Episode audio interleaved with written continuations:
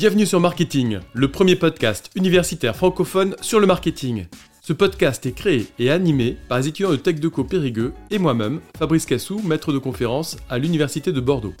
Notre objectif est de vous partager chaque lundi, mercredi et vendredi notre passion et notre curiosité sur le monde du marketing.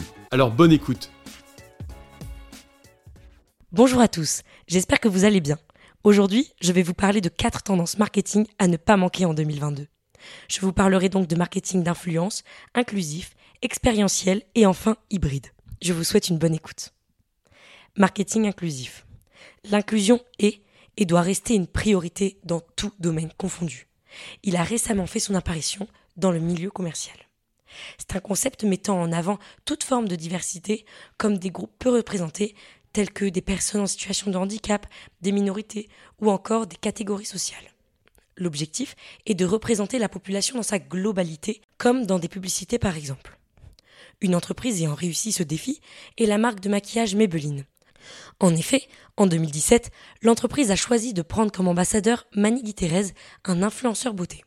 L'initiative fut saluée par le grand public et la marque put agrandir son marché en touchant un nouveau segment. Le marketing inclusif est une réelle plus-value dans une entreprise. Effectivement, cela démontre des valeurs d'ouverture d'esprit, d'altruisme et de l'attention portée aux spécificités de chacun. De nos jours, la jeune génération s'engage énormément sur ces sujets et y accorde une grande importance. Il est donc primordial que les entreprises soient en accord avec ces idées afin que les consommateurs puissent se sentir proches de ces dernières. Marketing hybride.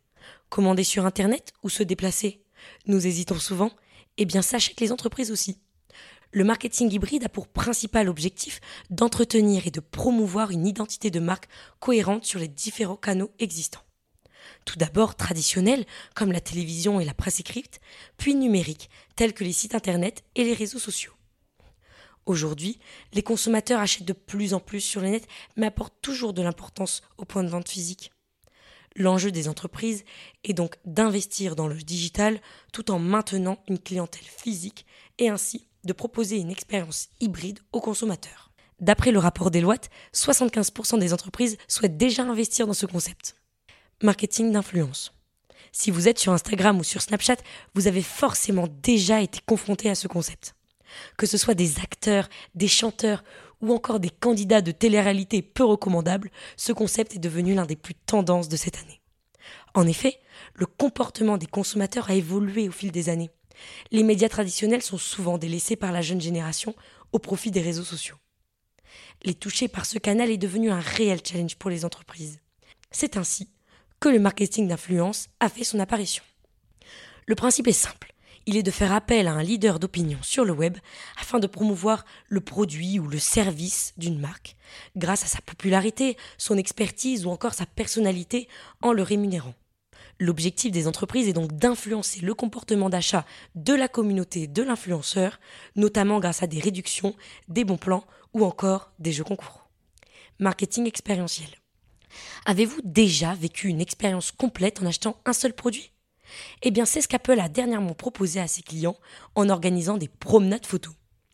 Le concept est simple, il est de partir se promener avec un groupe accompagné par un employé d'Apple qui nous explique comment faire de belles photos avec notre iPhone.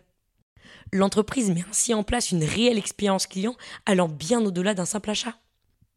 C'est une technique impliquant un gros investissement de la part de l'entreprise.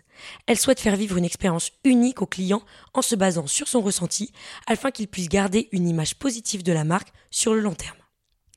Il peut s'apparenter à une activité organisée par l'entreprise ou encore à une théâtralisation du point de vente. J'espère vous en avoir appris un peu plus sur les tendances marketing de cette année 2022 et je vous dis à bientôt pour de nouveaux épisodes.